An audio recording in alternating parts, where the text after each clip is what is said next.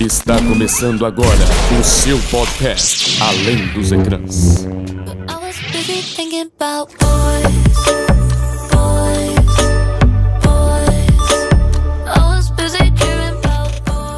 Muito bem, esqueça a sala de cinema, desliga o televisor e venha ouvir de casa ao Além dos Ecrãs, o seu podcast que tem sempre como tema a cultura pop e seus quatro apresentadores. Muito prazer, meu nome é Guilherme Amaral. Eu sou a Duda Yamaguchi, muito feliz de estar aqui falando com o especialista do Oscar, né, Guilherme Desopa? Longe disso, minha querida amiga Duda, mas prazer a todo mundo que tá ouvindo. Que quem fala é o Desopinha, seus lindos. E eu já vou logo avisando que eu sou o Léo Soler e não assisti todos os filmes até agora.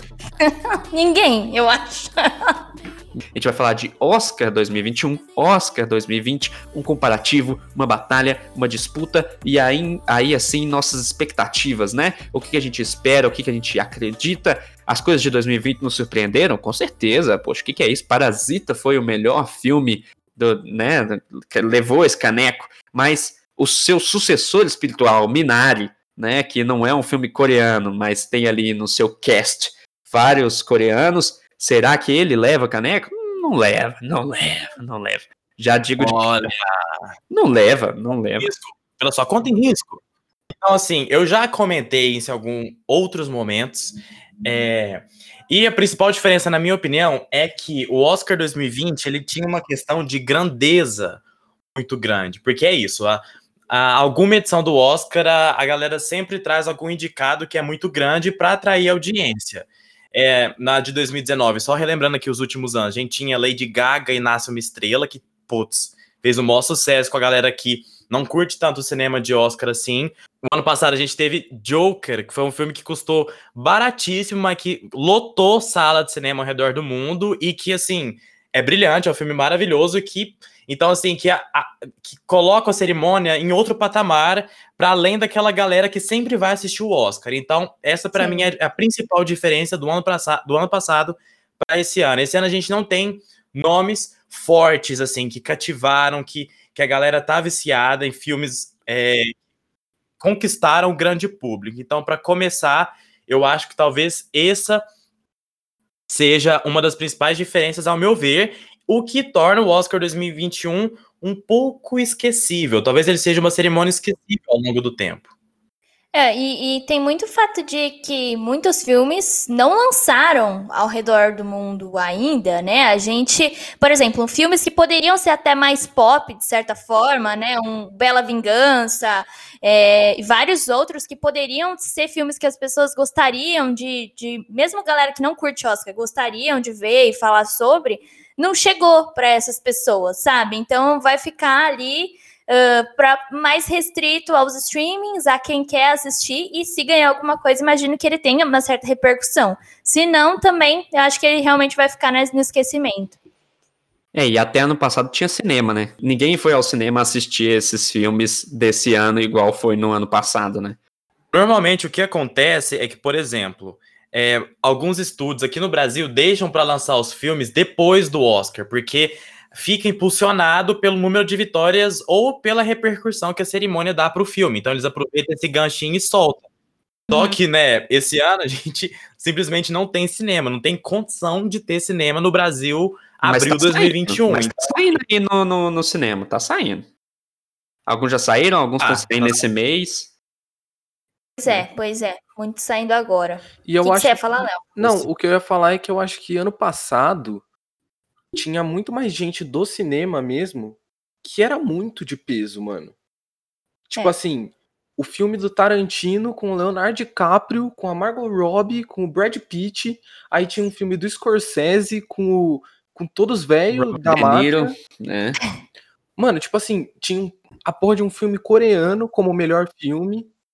Era um negócio muito absurdo É. ano passado. Tinha Vingadores. Tinha Vingadores. Com certeza. Eu acho que eu concordo com você. Eu acho que esse Oscar a gente tem várias figurinhas repetidas aí. Não sei se a, a gente tem sempre uma Olivia Colman, a gente tem sempre uma Glenn Né? Close, a gente tem sempre uma Anthony Hopkins. Então, assim, coisas que se repetem e não são verdadeiras surpresas, né? Algum, algumas coisas que surpreendem, mas não tantas, eu imagino. Mas eu só queria complementar, trazer um contraponto nisso, porque é, a gente está dizendo que o Oscar ele perdeu esse teor grandioso que estava tendo é, que alguns filmes puxavam nas cerimônias passadas. Entretanto, esse ano, ele focando mais em filmes, entre aspas, é, cult, né, do circuito mais independente, que passa por festivais e tudo, a gente leva a, a, a entender que mais pessoas vão ter acesso a esses filmes por conta do Oscar, né? Então, esses filmes que não Uhum. jamais chegariam no Brasil. Tipo, Meu Pai, do, da Olivia Colman, do Anthony Hopkins. Pai. Minari, que é esse que fez a, a introdução. É, é, jamais, a galera não ia ver se não fosse o Oscar. Então tá dando uma oportunidade mais, tá colocando mais o foco nesses filmes indizão, cultizão, cabernet, boina de crítico francês aí. Eu acho que esse Oscar marcado também os indicados aí por uma inovação, né? De certa forma, temos duas mulheres indicadas categoria de direção, algo muito grandioso aí que eu acho que marcou e aí a gente tem uma comparação que eleva em relação a 2020, né? De certa forma. Que a Greta foi totalmente esquecida no churrasco. E aqui a gente tem, né, a, a de Bela Vingança e de Nomadland, que são maravilhosas, provável de ganhar, e a gente teria a Regina King, que também foi esquecida dessa vez, mas tudo bem. Foi já temos esquecida. duas. É, e assim, se ganhar vai ser muito legal, porque já temos aí, né? Vai ser a segunda mulher na história do Oscar a ganhar um Oscar na categoria de direção, então isso é muito importante, né? O Desopo já fez um vídeo sobre isso aí, justamente falando exatamente dessa questão, porque é Né? muito é muito relevante falar sobre isso, gente. A gente esquece isso, mas são 93 anos de Oscar para uma mulher diretora ganhar um prêmio. Então, assim, Mano, e tá ótimo esse vídeo recheado de informação. Então, se você tá vendo isso aqui, se você tá nos ouvindo no Spotify, faça favor de acessar o YouTube e vai lá assistir esse vídeo do Desopa. Facinho de achar, tenha nas playlists, tá na playlist do Além dos Ecrãs. Simples de achar, fácil, né? no vídeo o D faz a conta, né? Porque quando a gente mensura, é, contabiliza o negócio, é mais absurdo ainda. A gente pensar que são 93 anos de indicados, em que na maioria das vezes são cinco indicados por aí. Mano, faz a conta. 93 vezes Mano, 5. foram sete entendeu? mulheres indicadas. de novo. Durante os 93 anos de história do Oscar, a gente tem 458 homens indicados na categoria, na categoria de melhor direção. Entretanto, apenas sete mulheres foram indicadas, contando com as duas desse ano. Então, assim, bizarro, gente, bizarro. Bizarro. Bizarro. E levanta toda aquela discussão que a gente já é, falou lá no, no vídeo que a gente tem no nosso canal no YouTube de é, como que a gente pode pressionar, o que, que a gente pode fazer nisso, mas é isso, a gente é responsável pela grana, né, de encher a bufunfa, então vamos consumir mais coisa representativa de mulheres, enfim, é isso que a gente pode fazer. Não, e nós temos dois filmes incríveis que são incríveis. O Nomadland e o, o Bela Vingança, que são ótimos filmes, favoritíssimos, dirigidos por duas mulheres, produzidos por mulheres, dirigidos por mulheres, atuados, né? Atuação principal por mulheres. E, e é super bom. Não tem desculpa, não tem justificativa nenhuma de você falar, ah, esse filme tá aí só pra mulher, ou você falar que, que não quer ver. Enfim, são provavelmente os favoritos os que vão ganhar. E é o que o Desopa falou, assim, a gente não vai conseguir mudar, entrar lá na academia e falar, por favor, troca aí rapidão. Não é isso, né? A gente, para fazer qualquer tipo de diferença, é assistir esses filmes, divulgar esses filmes, é, valorizar mesmo esse tipo de filme, né? Produzido, dirigido, atuado por mulheres na produção, para que tenha qualquer tipo de impacto no bolso dessas pessoas. E é aí que vai mudar. Só para fechar esse, só para amarrar certinho aqui, a gente tá falando de, como a Duda disse, de agora, como o Gui falou, de dois grandes favoritos da cerimônia de 2021, que é Bela Vingança, da Emerald Fennel, e Nomadland, que é o grande favorito para a categoria de direção, né, da Chloe Zhao, que a gente vai ver ela ainda na Marvel no final desse ano, então aguenta, segura, segura esse nome com carinho, porque tá chegando, vocês vão ouvir muito mais essa mulher. E ela dirigiu Nomadland, Nomadland, que ela com certeza vai ganhar o Oscar de direção, como a Duda disse, sendo a segunda mulher a vencer a categoria na história. E o filme tá, tá ganhando tudo na categoria de melhor filme. Então, eu acho que vai ter essa dobradinha ali, enquanto Bela Vingança tá correndo fortíssimo ali, mas com várias ressalvas na categoria de melhor atriz, que a gente vai dedicar um espacinho bem especial para falar sobre essa categoria. Tudo. É, mas a, a certeza já é de roteiro original, né? Com a falta de Mank na categoria prin- principalmente, a Emerald Fennel pode comemorar que ela vai levar esse prêmio para casa se Deus quiser.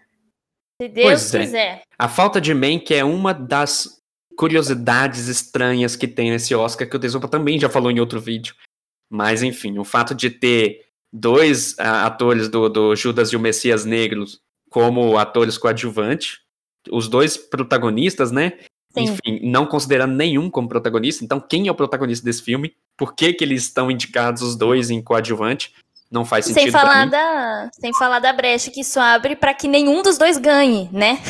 Já que eles estão dividindo, dividindo votos. Abre demais, abre demais. E tem outra coisa super estranha, que é o fato de é, você poder ter 10 filmes para ser indicados na categoria de melhor filme e você indicar oito, sendo que tem gran- dois grandes, grandiosos nomes aí, que é a voz do a voz suprema do blues, né?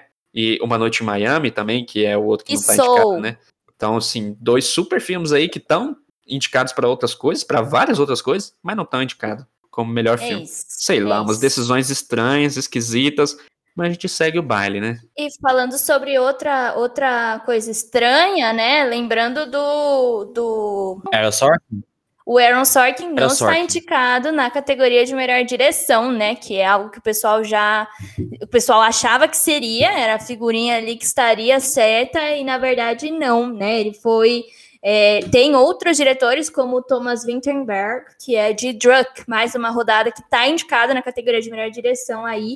Meio que no lugar, não vamos dizer assim, mas enfim. Eu fico, eu, eu fico pensando umas coisas assim, tipo. O filme, ele tá indicado a melhor filme. Quem dirigiu a porra do filme devia estar indicado, mano. não, não é, é. não é. Tipo assim, ano passado já Não, aconteceu isso, É, tem, né? tem essa regra confusa, porque no, no melhor filme estrangeiro, quem leva a. Se você ganha o Oscar de melhor filme estrangeiro, quem recebe é o diretor. Então é o diretor que vai lá e ganha o Oscar. Entretanto, se você ganha o de melhor filme, quem recebe essa estatueta é o produtor. Uhum. Então tem, uma, tem, tem essa confusãozinha mesmo, mas é, na- a- o de melhor filme, né, na categoria de melhor filme, que é a principal da noite, se você ganha, é o produtor. Normalmente, o, o diretor, ele, ele é, é um dos produtores do filme ali. Só para num contexto bem geralzão, assim, o produtor que tem a direção criativa e o diretor, ele coordena meio que os movimentos plásticos ali na hora da gravação. Então, essa seria uma, uma, uma resposta bem superficial, mas o Léo tem toda a razão, é bem tosco, no mínimo. Não, pra mim o Oscar tá errado. Eles têm que repensar. Sinto muito. Como assim? É isso. Ó, Sinto muito a academia, mas, mano. Tá errado. É, e repensa umas coisas muito doidas, tipo o negócio do som lá, que antes eram duas categorias e agora eles juntaram em uma. Tem muita coisa que eles ficam tentando mudar e tal, mas tem muita coisa ainda para ser discutido. Todo esse como é que rolê chama aí agora, doido. Duda? A categoria é melhor som. Ponto. Melhor som. Melhor som. É Antes isso. era edição e mixagem, né? Agora, Porra, mano, melhor som. La La Land ia ganhar tranquilamente, velho. Não, Charlie Brown, o documentário do Charlie Brown devia estar indicado nessa categoria. Nossa, eu tô maluco por esse documentário. Diz que em cada pista de skate vão colocar uma, uma televisãozinha lá passando. Diz que, né? Mas não sabe. É Com essa isso. pandemia aí. É sério mesmo ou você tá zoando? Claro que não, né, ô Leonardo? Não, porque, mano, Ei, quer maior publicidade pro bagulho do que colocar uma telinha numa pista de skate? Não é? tudo. Mano, eu falei no começo desse negócio do sucessor espiritual aí, né? Que Minari seria o sucessor espiritual de é, Parasita, né? Parando a pensar que agora tem um, tem um filme que é super sucessor espiritual, vocês não concordam comigo? Que é Pieces of a Woman e de Histórias de um Casamento. Não vi Assim, o filme, não posso dizer. Nossa, os filmes são muito, tipo assim, a premissa é muito parecida, tá certo que tem um peso diferente e tem uma tem uma diferença ali no roteiro, na narrativa, mas a premissa é muito parecida. De briga de casal, briga interna de, de marido e mulher ali, Uhum. e, e o drama que pesa em cima disso, mas é claro que Pieces of Woman tem um drama muito maior, e assim, sinceramente, eu gosto muito de História de um Casamento, mas eu acho Pieces of a Woman melhor. Nossa, o história de casamento me, me traumatizou durante o tempo. Eu quero dizer só Nossa, isso. muito. É muito Nossa, bom. é muito triste. assim, Muito triste. Porque normalmente quando você vai ver filme de, romance, você espera um final feliz, né? O famoso É. happy Mas é, é nisso que Pisces é pior. Tipo, é pior. é pior, é mais triste, é mais pesado. E é triste desde o começo, não para de ser triste um segundo. Não tem aquele momentinho feliz dos dois no começo, igual a história de um casamento, sabe? Que o começo da história de casamento é Uhum. ótimo, é lindo, é perfeito, é muito bonitinho. Né? Que na verdade é aquela briga, discussão que eles estão tendo no psiquiatra, né? No, no, É. no tratamento psicológico. Mas assim, é engraçado. Episódio of a Woman não tem espaço pra ser engraçado, não. É drama atrás de drama. E é, o bicho é bom, É. viu? Eu acho que assim, o que Pieces of a Woman, pra você que tá escutando e ainda não viu, então corre na Netflix que tá lá. Ele conta a história de dessa mulher interpretada pela Vanessa Kirby, que a primeira cena do filme é um plano de sequência assim sensacional, com uma atuação física bizarra da, da atriz que tá dando o tá, dando a luz, né, a- o seu primeiro Isso. filho.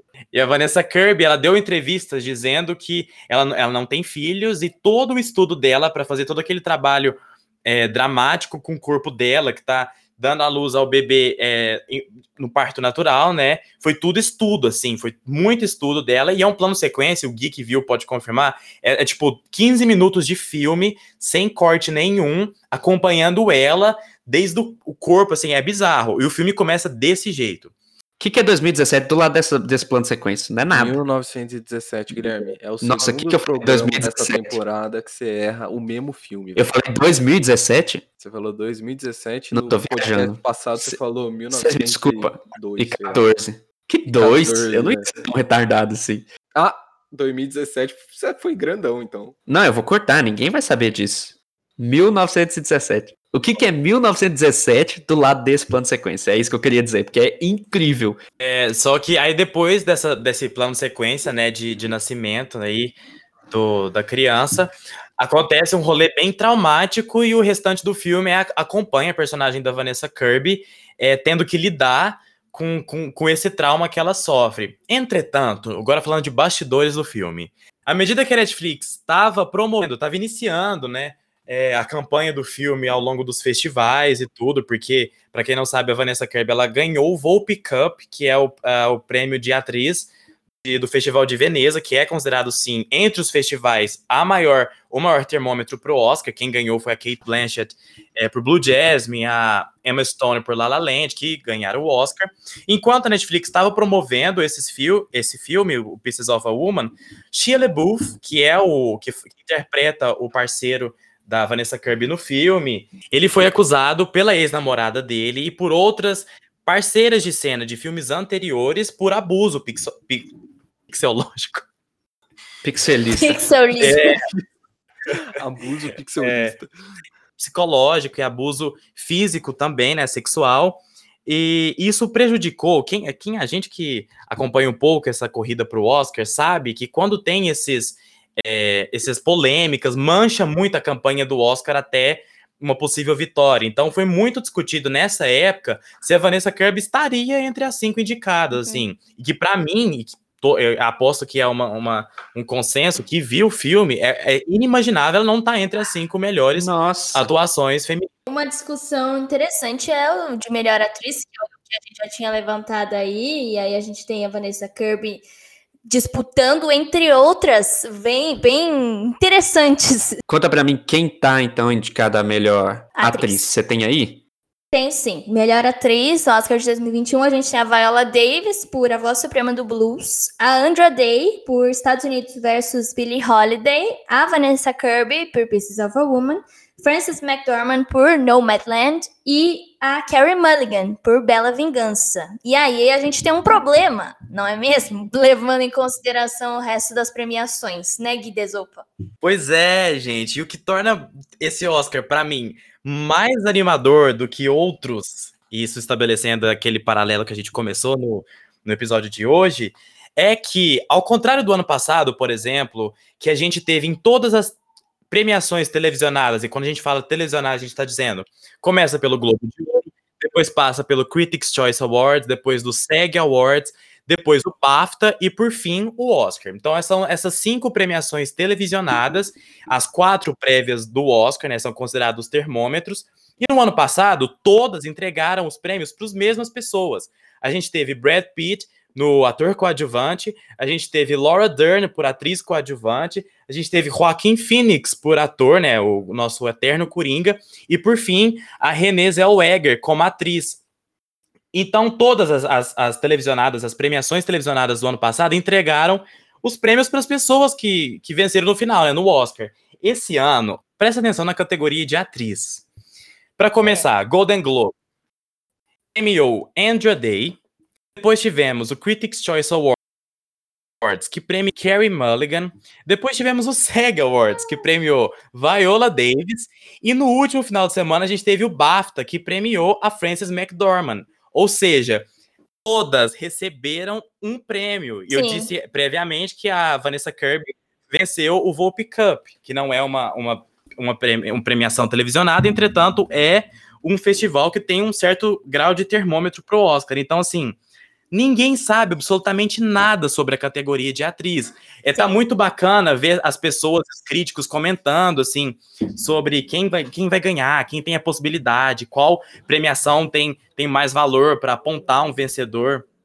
E só eu fiz uma pesquisa, fiz o meu dever de casa, e a última vez que isso aconteceu não foi nem na categoria de atriz, foi, na, foi em 2008, na categoria de atriz coadjuvante. No Golden Globe, a gente teve Kate Blanchett, vencedora. No Critics' Choice, a Meg Ryan. No SEG Awards, a Ruby Dee. No BAFTA, a Tilda Swinton. E quem ganhou o Oscar foi a Tilda Swinton. Então, assim, de uma coisa a gente tem certeza. Vai ser uma surpresa, porque, assim... Sim. Não temos nenhuma favorita para essa categoria. É aquela categoria do bolão em que cada um vai votar em um e só um vai sair vencedor desse bolão. É, é isso. Vocês querem, querem arriscar o um nome? Como é que é? Ixi. Vanessa Kirby, para mim, ela tá no meu coração muito, muito, muito. Eu sei que a, nós estamos nós recheado de atrizes que estão fazendo ótimos papéis, né? Que tem a de Nomadland, você repete o nome, por favor, que eu esqueci. Frances McDormand. É, a Frances McDonald e o. Desculpa, McDormand. E também a Viola Davis, né? Também faz um ótimo papel. Ela canta de verdade? Eu, eu queria saber. A Viola Davis canta ou é Não. um playbackzão? Playbackzão. Ah, podia cantar, hein, Viola? Eu acho que você consegue. Eu, eu confio em você. Na próxima você tenta. Ó, oh, eu acho que vai dar Frances McDormand, mas eu queria Carrie Mulligan. Eu tô torcendo pra Vanessa Kirby, que eu amo ela. Só isso. Pra mim, pra, mano. Porque ela tá em é Velozes Furiosos ou tem outro motivo? Mano, que ela tá em The Crown. Dela, eu acho, eu, é. tipo assim, o pouco que eu assisti de, de, The Crown, eu acho que ela é a melhor personagem, mano. Ela é a melhor Porque pessoa ela é da série. Porque ela tá em Missão Impossível Muito ou tem outro motivo? Mano, ela é perfeita, velho. Mano, ela tá em tudo de bom, sinceramente. Ela é, ela é tudo boa, de bom é, mesmo. Ela é muito boa. Ou, oh, só pra não passar batida aquela parte lá que eu ia falar, que vocês estavam falando das polêmicas do Shia LaBeouf lá. Ah. Uhum. Eu, eu fui pesquisar quem era, né? Que eu lembrei que é o cara de Transformers, né? O primeiro lá. Famoso. E aí, eu, e aí eu fui ver que ele é o dublador do Cadu Maverick, de Tá Dando Onda. eu acho que tá entre dois nomes. Tá entre Carrie Mulligan e entre Frances McDormand. Lembrando que se Frances McDormand ganhar, ela supera Meryl Streep de atriz é, de prêmios na categoria, empata com Audrey Hepburn como a atriz mais, que mais venceu prêmios na história do Oscar. Caralho. Vai ser um acontecimento. É. Olha esse momento. Ela tem três Oscars, ela ganhou por. Eu não vou lembrar os três, ela ganhou. Eu sei que ela ganhou por Fargo, dos irmãos Coen. Por último, ela ganhou por é, três Billboards Outside em Abbey, Missouri. E vamos ver agora, né? Por Nomadland. Não, a gente falou de, de atriz aqui, mas eu acho que tem outra categoria super disputada, mas super disputada, e que eu acho que qualquer um aqui poderia sair levando caneco. Divide logo, parte em cinco esse caneco. Não, não deve ser tão difícil partir o Oscar em cinco pedaços e leva para cada uma delas, que é melhor atriz coadjuvante, tá? Porque primeiro, né, do, das que eu conheço, das que eu vi, das que eu sei que fizeram um bom trabalho. Nós temos Maria Bakalova de Borá que, que assim, eu não. não Pra mim, não, não tem como você construir um personagem tão bem igual a Maria Bakalova constrói, não. De ser uma. Se você, se você ainda não assistiu Borá, você pode assistir no Prime, tá lá disponível. Um, um dos fáceis de assistir, os outros filmes são difíceis, mas Borá não é. Borá se reinventou porque como que você faz um, você refaz um filme de, de 10, 20 anos atrás, né? Eu até esqueci quantos anos. Quantos anos? É 20 anos? Muitos aí, anos né? atrás. Por aí, é. Como que você reinventa um filme de tantos anos atrás assim e trazendo num- numa mesma perspectiva, só que sem se, se sem ficar aquele negócio igual, sei lá, igual um Príncipe em Nova York 2, entendeu? É, você chama, você chama uma atriz incrível pra você chamar de filha e você faz ela ser mais lunática ainda do que você é. É esse o caso de Borá, que a É. Maria Bakalova faz uma personagem que é a, a Tu- como é que ela chama mesmo? Tuca Tudar. Tudar. Que é maluca da cabeça, louquinha, quase Dudar, que também é outra louca da cabeça. Que é maluca da cabeça e que chega no final do filme sendo uma personagem completamente diferente do que ela é no começo. Sendo uma jornalista super É. prendada, super É formal. É uma construção muito legal. E eu, eu sempre acho muito legal lembrar que ela tem 24 anos e tá competindo de igual para igual para Olivia Colman e Glenn Close, sabe? Eu acho isso muito legal de enfatizar. E essas aí são as outras que estão indicadas. Temos Olivia Close, po- o- o- Olivia Close. Close. Vamos. Olivia Close e Glenn Coleman. Glenn Coleman, Olivia Close. Olivia Colman, que tá no meu papai, e pai. E a Glenn Close, que tá por Era Uma Vez Um Sonho aí, que conseguiram encaixar esse filme em alguma coisa, mas a Glenn Close, tadinha, ela tentou, né? Ela fez fez força ali pra, pra dar certo o filme. Infelizmente Ela o filme não deu certo, dela, né? ela fez o dela, ela tá ótima. Eu acho que ela não ganha, não, mas ela tá ótima. Mas você tem aqui, agora, a- a- o que eu queria puxar, aquela pessoa que eu queria botar minha força aqui, e aí eu vou ficar dividido na hora de fazer bolão entre Maria Bakalova e essa atriz, que é a Yoon Jang-yeon de Minari. Porque ela ganhou o BAFTA, inclusive, né, esse ano. E ela faz a vovó, que é a melhor coisa de Minari. É a melhor coisa de Minari. Ela e o, e o, e o menininho, né, também. Mas acho que o menininho não tem idade pra concorrer, não concorre ainda, mas deveria. Muito bom ator. Mas a vovó, minha nossa senhora, que atriz, viu?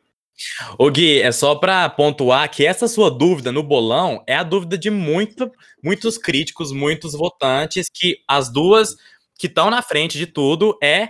Repete a, a vozinha de Minari, o nome dela, que ninguém fala melhor que você, por favor. Yoon Jang-yoon. E a Maria Bakalova de Borá. As duas estão ganhando tudo, assim, estão super empatadas. Na minha opinião, a, a estatueta vai pra, pra vozinha de Minari, porque, assim, o, o- que o Gui falou, ela de fato é a melhor coisa do filme. O filme é muito triste. E, e ela tem todo um, um trabalho muito especial, assim, de. de muito natural. Não sei se o Gui concorda comigo. Tudo que ela faz parece que ela não tá atuando. Parece que o, a direção é. Faz aí, se interpreta que a gente liga a câmera e, e brinca. Parece que ela tá brincando ali na frente das câmeras. Algo muito natural. É. E é esse o ponto, que eu acho que assim, Minari talvez, realmente o brilho de Minari é a avó e o menino, que é exatamente isso. É como se você tivesse ligado uma câmera e deixado os dois ali. Porque os dois, o menino também, esse menino ele, ele tem um brilho, talvez por ele ser criança ainda, por ele ter ainda não, sei lá, não ter nem pressão de fazer o negócio, mas é um brilho que você não entende, os dois são muito naturais. O fato de estar lá, a avó assistindo TV, e enquanto as coisas acontecem, não sabe cuidar direito da família, fica lá assistindo TV, é tão natural e, e tudo que ela faz. E os dois são realmente o brilho do filme, do começo até o fim. São eles. O filme, pra mim, são eles. Inclusive, a- a- é- é- eu acho que é muito eles o filme mesmo, porque Minari é uma planta, né? Planta faz filme? Planta faz filme, planta faz isso, filme, faz tudo. Minari, na verdade, é muito figurativo, é muito figurado, é muito figura de linguagem, porque assim, no final das contas, é, tem uma mensagem por trás desse Minari que é só uma planta. Eu, aí eu acho que o final você interpreta do jeito que você quiser ali, porque assim, o final é meio solto, eu não gosto muito daquele final. Mas a, a planta tem um significado muito importante para a avó e para o menino, justamente para os dois. Então eu acho que realmente é importante é para os dois, é o nome do filme, então os dois são um filme, não tem mais o que dizer. Eu tenho uma dúvida real sobre como que eles definem filmes tão com, com um elenco tão grande e vários personagens em papel de destaque ali, como que eles definem quem é ator, e, é, por exemplo, ator principal, ator coadjuvante? Porque, por exemplo, tava olhando aqui na lista, que eu nunca tinha me ocorrido isso, mas o Sacha Baron Cohen tá como um ator coadjuvante de O Sete de Chicago. Tá. E quem Verdade. seria o ator principal de O Sete de Chicago? Da mesma forma, o Leslie Odom Jr. tá como ator coadjuvante de Uma Noite em Miami. E eu também não sei quem seria o ator principal. Vocês entenderam minha dúvida? O que que rola? É, existe, lógico, né, o, o- a legislação do Oscar e é por minutagem, é tempo de tela. Então, se você tem até um tempo de tela, você é coadjuvante e a partir disso você é principal.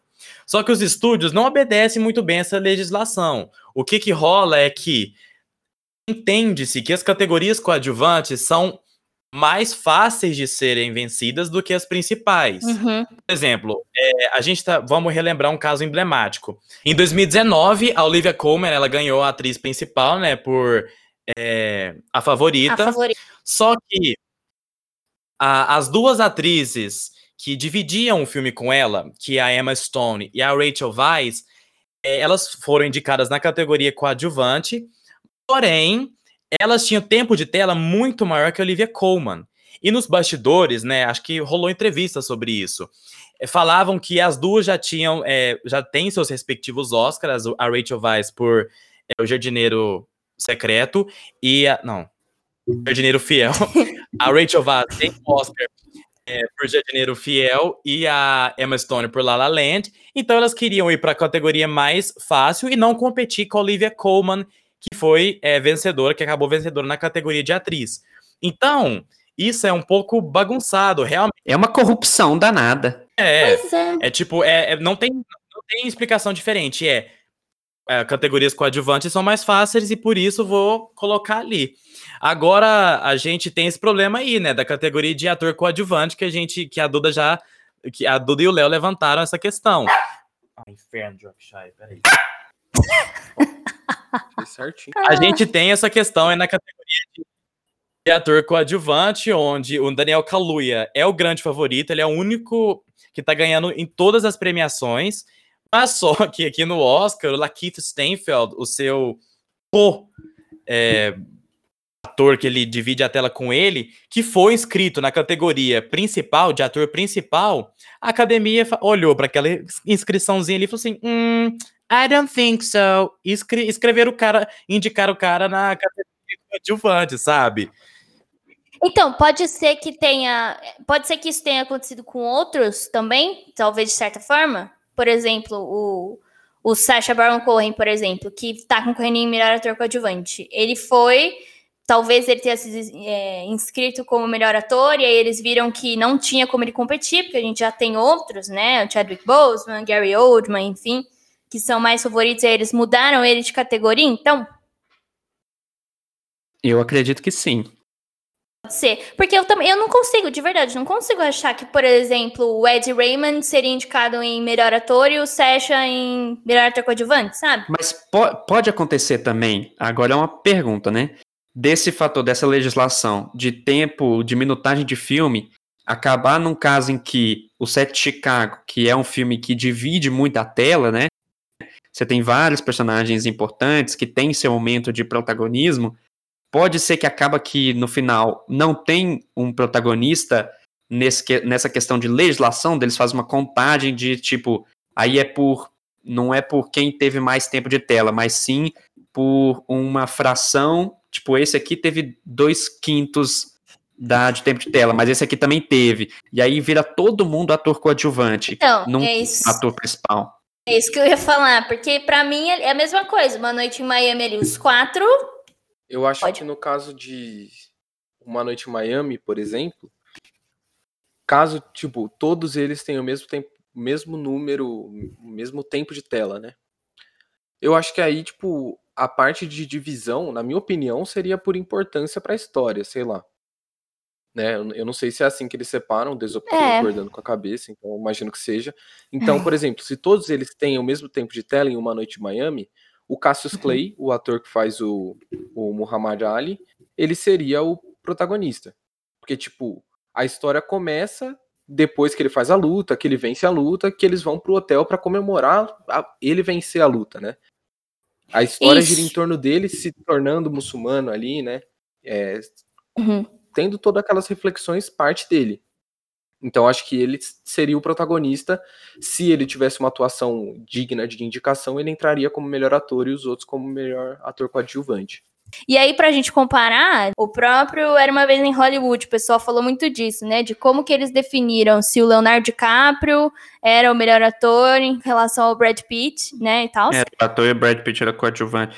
Pela história faz sentido, sei lá, Faz. o- ele ser o protagonista e o Brad Pitt ser o coadjuvante. Ou não também, né? Porque o Brad Pitt tem cenas, É. as cenas mais importantes são a do Brad Pitt, né? Que é a cena dele visitando lá o a, a casa do- Não. dos, dos loucos lá, né? A fazenda do. Como é que o cara chama? Charles, Charles Manson. Manson. Charles Charles Manson. Manson. Manson. Então ele visita a fazenda do Charles Manson, E ele também que quebra os outros na porrada lá no final, né? Então, tipo, sei lá, ele, às vezes, ele tem uns, umas partes mais protagonistas até do que o, o DiCaprio, né? Concordo, Enfim. concordo. Mas o Questões. DiCaprio tem a cena do trailer, hein? É, mas o DiCaprio Ah. tá no trailer. E o DiCaprio tem a conversa com aquela atriz Mirim também, que, pelo amor de Deus, que papo bom. É, e é o DiCaprio que usa o É, é lança-chamas no final, hein? E ele é bonito, mano. Bem mais bonito que o Brad Pitt. Agora, tocando o nosso bondinho, além dos ecrãs aqui, para a próxima categoria, é, a gente podia comentar um pouco sobre melhor ator, né? Porque quem tá indicado? Riz Ahmed, O Som do Silêncio, Chadwick Boseman, na sua indicação póstuma, né, por A Voz Suprema do Blues, Anthony Hopkins, por Meu Pai, Gary Oldman, por Mank, e Steven Yeun, por Minari. Me, me corrijam se eu tiver pronunciado esse, esse- esse nome errado. Na minha opinião, é a categoria mais forte, porque a gente tem três atuações muito maravilhosas, assim, pra mim. Riz Ahmed, ele, antes, na- lá na temporada de, de, de festivais, que é no finalzinho do ano passado, né, ao longo do ano passado, na verdade, ele era dado como o ganhador certeiro do Oscar, Riz Ahmed, por Som do Silêncio. E realmente tem uma, essas atuações mais é, dramáticas, né, vocês que viram o filme, dá pra, vocês concordam comigo, é mais é esbaforada, assim, é um negócio mais corporal, suor e tudo, assim, que chama muito mais, muita atenção, né? Então acho que ele tem uma atuação muito forte. Chadwick Boseman, na minha opinião, ele é a melhor coisa de A Voz Suprema do Blues, assim, disparado. Ele é é, tem o melhor da carreira dele, com certeza. É, ele engole o, o restante do elenco ali, desculpa, perdão da Viola Davis, mas ele de então, fato é né? a melhor. Mas, meus queridos, temos Anthony Hopkins, que surgiu das cinzas com meu pai, e que, Pai. pra mim, entre, entre todas as atuações de homem e mulher, coadjuvante ou principal, o Anthony, Ho- o Anthony Hopkins, ele tem a melhor atuação de 2020, assim. Porque o que aquele cara faz em meu pai, pai, é muito, dá, é muito pesado. O que esse cara faz no meu pai? Não tem como. Ah, velho, Não tem como, bizarro. não tem- eu, eu, eu vou me abster dessa, dessa, dessa discussão, tá? O que, que o cara faz no seu pai, Desopa? Não fala isso não, cara. Não, só pra concluir, o, Anthony Hopkins é isso. Ele, ele, ele tem a, a- melhor atuação pra mim desse, desse Oscar, porque ele faz esse senhor que tá que é acometido pelo Alzheimer. E o, o filme, a- o grande trunfo do filme é usar né, justamente o Alzheimer como o principal orientador ali da narrativa e mostrar para o telespectador, na verdade, convidar o espectador a viver o Alzheimer junto com, com o personagem do Anthony Hopkins. Caramba. Porque ele, ele começa a dividir a, temporalmente assim a narrativa do filme, que começa a guiar pela cabeça dele que tá muito confuso. Então é lindo, gente, é lindo. E me engasga só de lembrar, assim, porque é um filme muito, muito, muito maravilhoso, né? A toa que É. tá com 98% de É. aprovação no Rotten Tomatoes. Toma. Fresh, famoso fresh. É atuar tendo patologias, né? Tendo alguma doença. É um negócio. Não é pra muitos, não, é pra poucos. Com certeza. E assim, na minha opinião, eu acho que vai dar Chadwick Boseman. Até por um- uma homenagem muito grande, né, nesse momento que ele merece, sabe? A atuação foi incrível, o filme é importante, a história é importante e marcar ali a história, finalizar, de certa forma, a história dele no cinema seria muito bonito com esse Oscar póstumo, ele já ganhou o Globo de Ouro, né? E foi lindo o momento ali da, da mulher dele fazendo a fazendo a indicação, a, a- vitória, né? Fazendo o discurso de vitória, foi muito legal. E assim, eu realmente acho que seria muito simbólico, de certa forma. Mano, ele sempre vai ser o Pantera Negra. Tipo, todo mundo vai lembrar dele É. como o Pantera Negra. Tipo, um cara que, mano, Ah. levou pessoas, tipo, de comunidades que nunca iam no cinema, irem no cinema e, tipo assim, mano, lotarem salas de cinema. Isso é, mano, é bizarro o que ele conseguiu fazer. É uma, his- é uma história muito bonita. E, eu- e aí, assim, eu realmente acho que seria muito legal finalizá-la dessa forma, assim, né? Infelizmente. Concordo, concordo. A nossa discussão está se encaminhando para o final. Não sei se vocês têm mais alguma questão aí a entrar. Acho que a gente poderia talvez falar um pouco sobre as expectativas, então, para esse Oscar. Finalizar aí com as nossas expectativas. E acho que também, além disso, a gente pode falar depois dessas reflexões, nessas categorias que são curiosas. O Oscar 2021 é realmente muito abaixo do Oscar 2020? É. Mano, eu tô com alergia da minha cachorrinha, que ela veio aqui em casa. Ela é, ela é assim, ela pega o carro, ela vai onde ela quer, né? Ela É, já é não. independente. do jeito, do jeito que você falou, parece que ela tem uma casa própria, trabalha. Ela vem aqui. Ela vem de final de semana aqui, trocar o almoçar no domingo. Ela passou aqui em casa e, e eu tenho alergia, mas eu gosto de pegar ela e beijar e apertar, e aí acaba comigo. Mas enfim, é, é, então, começando então, eu acho que em questão de atuação de atriz, de ator, eu acho que a gente não tem uma perda, não. Eu acho que a gente tem nomes grandes, igual ano passado, e mais do que isso, né? Eu acho que a gente tem boas atuações mesmo, igual ano passado. A gente tem atuações memoráveis mesmo esse ano, que a gente vai lembrar por muito tempo. Agora, eu acho que ano passado tiveram filmes assim que. Primeiro, filmes que eu acho que eram mais diversificados. Né? A gente teve um filme de guerra, a gente teve um filme de corrida, né? Apesar de não ser de corrida, é mais do que isso, né? Mas a gente teve uma diversidade grande, né? Um filme de comédia em melhor filme, né? Que era o. Não, foi pra melhor filme? Jojo Rabbit. O- Jojo Rabbit? Foi pra melhor filme? Foi, não foi? Foi, foi. Então a gente tinha Jojo Rabbit, tinha Parasita, que é uma coisa de outro mundo aí, que Adoráveis ninguém consegue Mulheres. explicar o que que é esse filme. Adoráveis Mulheres, né? Que é de época. Então acho que teve uma diversifica... diversidade maior, né? Uma diversificação maior do que esse ano. Mas, ainda assim, esse ano nos presenteou com muita coisa, eu acho, assim. Eu acho que faltou dar uma diversificada. Eu acho que é isso. Acho que eu não vou sair desse ponto. Uhum. Talvez eu me contorne, contorne, contorne e volte nisso. Eu acho que o maior fator que leva a gente a pensar que realmente é menor, né, é menos importante do que o ano passado, talvez, é realmente o fato de ter sido pouco. A gente não viu os filmes, sabe? É, não chegou pra gente, pra população, né? No geral, eu falo assim, porque a gente vai caçar os filmes pra assistir, porque a gente faz isso. Mas Não é assim, ver, a, né? Não é verdade, tem que ver, a gente filho, vai dar um jeito de ter ver, que ver. exatamente. Mas assim, Mas as a gente não pessoas em compactua com a geral. tá? Nunca. Nunca, mas a gente não viu esses filmes no cinema, a gente não teve a empolgação de ver, igual, por exemplo, foi Coringa, que teve uma grande comoção, igual como foi. ahn, esqueci todos os outros, mas enfim, vários outros que foram filmes que tiveram grande importância nesse sentido, da gente se deslocar e ter uma movimentação em todo mundo. O que eu acho que não rolou com todos esses, né? Muito poucos os que a gente tem. Por exemplo, Mank é um filme que tá na Netflix, mas eu também vejo o povo falar pouco sobre esse filme, sabe? Não acho que ele teve uma. Pois é. Pelo menos na nossa bolha, além dos ecrãs, enfim. Então, assim, eu acho que a questão de.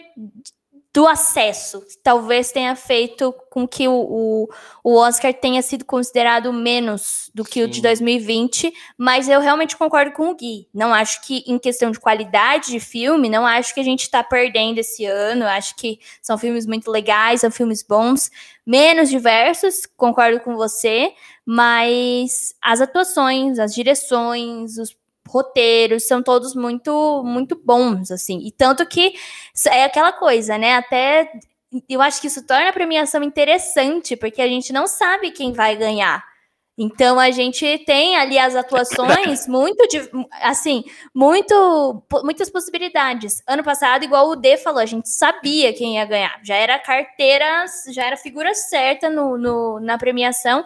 E esse ano não, porque as atuações são muito diversas e tem conquistado diversos prêmios. É, eu só queria falar que, tipo, eu acho que é muito isso que a Duda falou, sabe? Do da gente não ter o cinema já faz a gente pensar que esse que esse Oscar ele não tá tão relevante, vai. Porque eu acho que o, o, rebuliço criado quando. Nossa, filme, não fala isso não. Não fala essa palavra, não, tá pelo amor de Deus. eu acho que quando, quando cria, tipo, todo falatório, quando o filme sai em cartaz no cinema, e aí, tipo assim, o filme ele é tão grandioso que, tipo, você quer ver de novo naquela semana. E para você ver de novo naquela semana, você tem que ir no cinema de novo. Você tem que pagar o ingresso de novo, ir assistir na sala tal. Hoje não. Tipo, hoje a gente não tem isso. O filme é legal, ah, vai tem grandes filmes, tem tem filmes muito bons, mas que estão aí pra gente alugar, pra gente é, assistir no streaming, enfim. Eu acho que isso desperta na gente um desdém maior, vai, para essas produções. Eu acho que muito daquela discussão que a gente que, que existe, né? Ah, o, o, streaming vai superar o, o, o, cinema, né? Eu acho que é um, é um negócio. Olha onde eu tô indo. Eu acho que esse negócio é meio estrutural. Tipo, a gente já acredita que o streaming é um negócio abaixo do cinema, então a gente meio que desconsidera algumas coisas.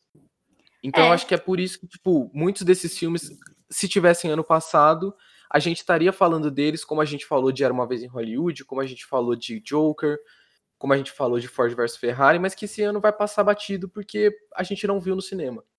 Mas eu acho que é isso que também torna importante, né? É a primeira vez Sim, que a gente lógico. tem tantos filmes, assim, primeira vez não, já, a gente já tem essa, essa onda desde os anos anteriores e tal, mas cada vez mais a gente vai ver esses filmes em streaming, muito por conta do que aconteceu no ano passado, né? A gente tá tendo uma dificuldade de se deslocar, então os streamings são grandes plataformas para isso.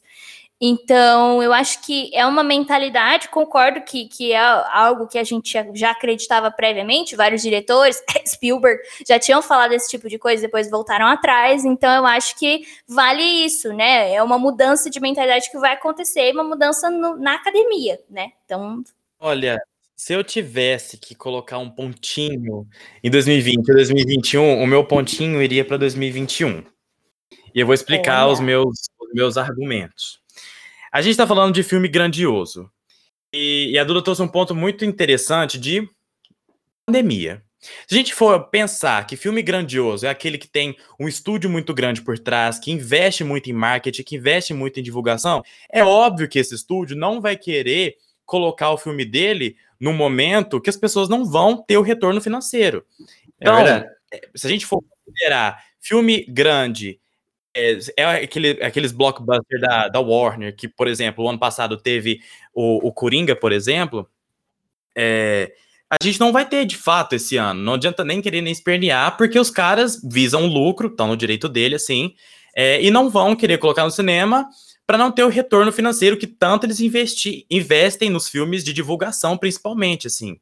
Então, o ponto é esse para mim. O que sobra muito espaço para aquilo, sabe? Que, que é pro para estúdios menores que estão ganhando seu espaço, tipo a A24, que tem suas indicações aqui nesse ano, é, conquistarem mais o, o, o, o público e, a, e, as premiações com narrativas é, que, que, que contam histórias é, com, com produções que não tem grana, com produções que é de fato que dá pra gente ver que são mais artísticas, assim, e que são muito mais livres, porque está, estúdio grande, querendo ou não, você tem que fazer um negócio para ganhar dinheiro, para justificar todo o investimento que você fez naquele filme.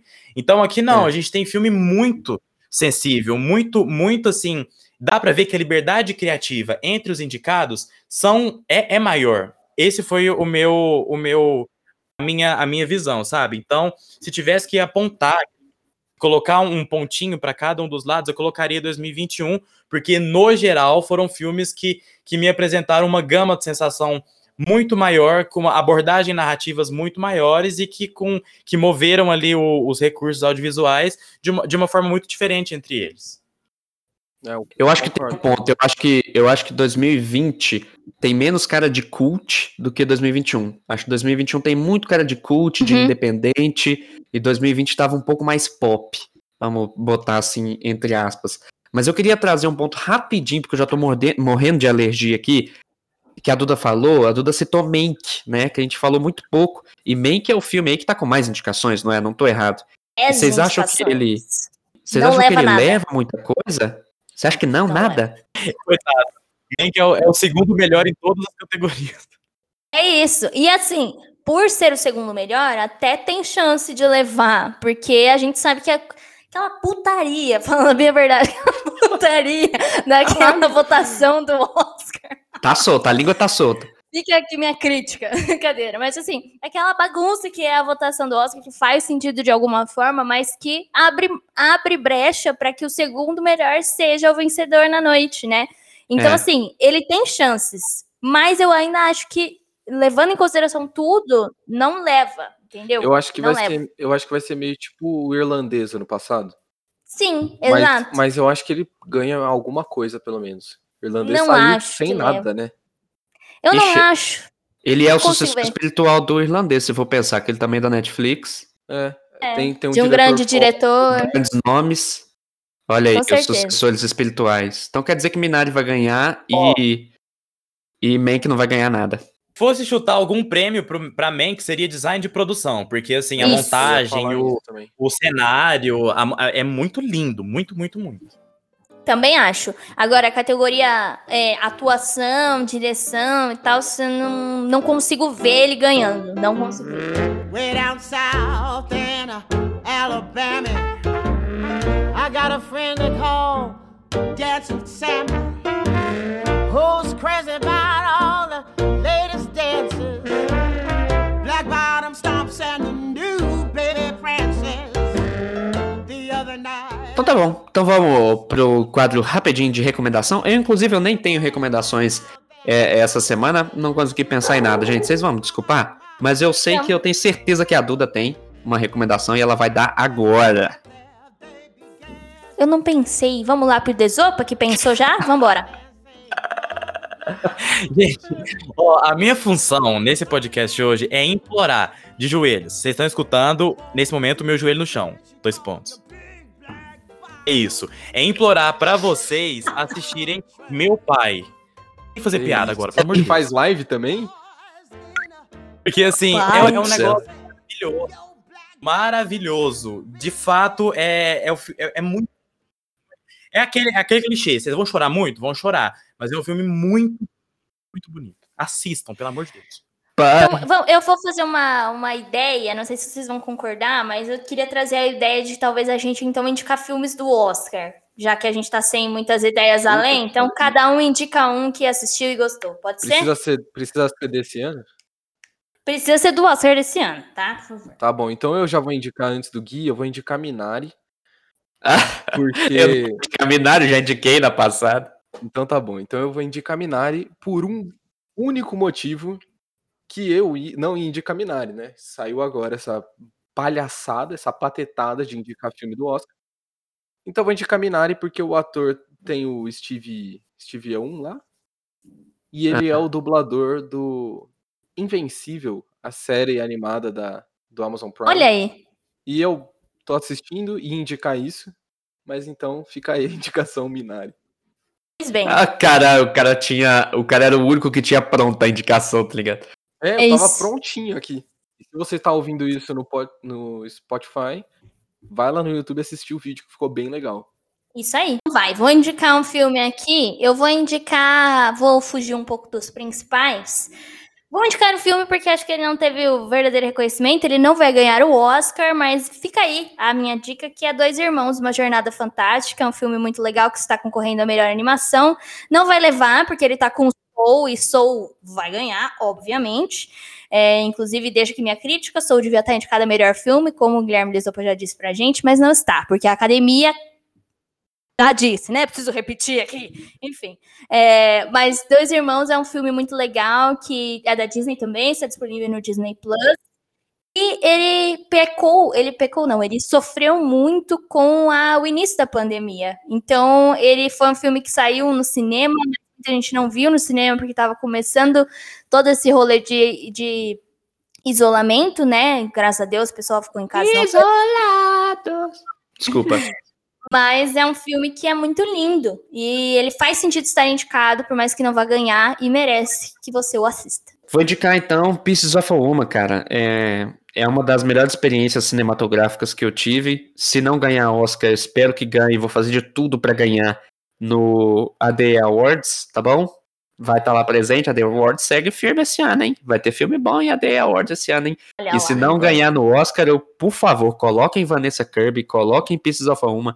Gente, é fácil, é Netflix, tá? É, A maioria das pessoas tem em casa. Pesquisas apontam que 93% dos, das pessoas que moram no Sudeste tem Netflix, tá? Eu acabei de inventar esse dado, mas deve ser por aí. É Mas, isso.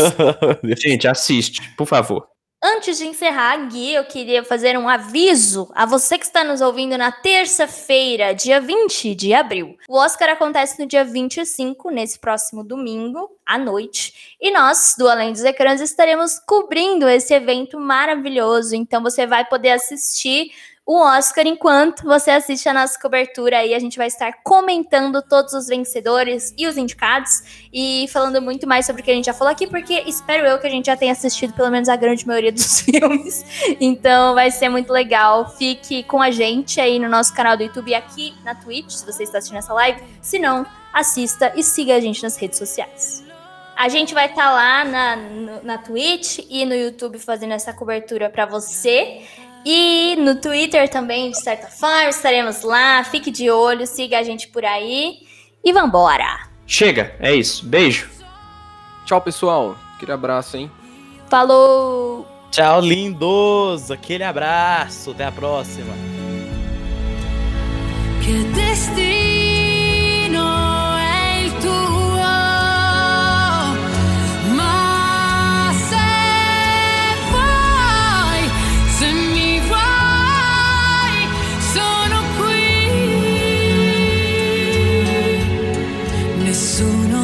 Vede, io sì.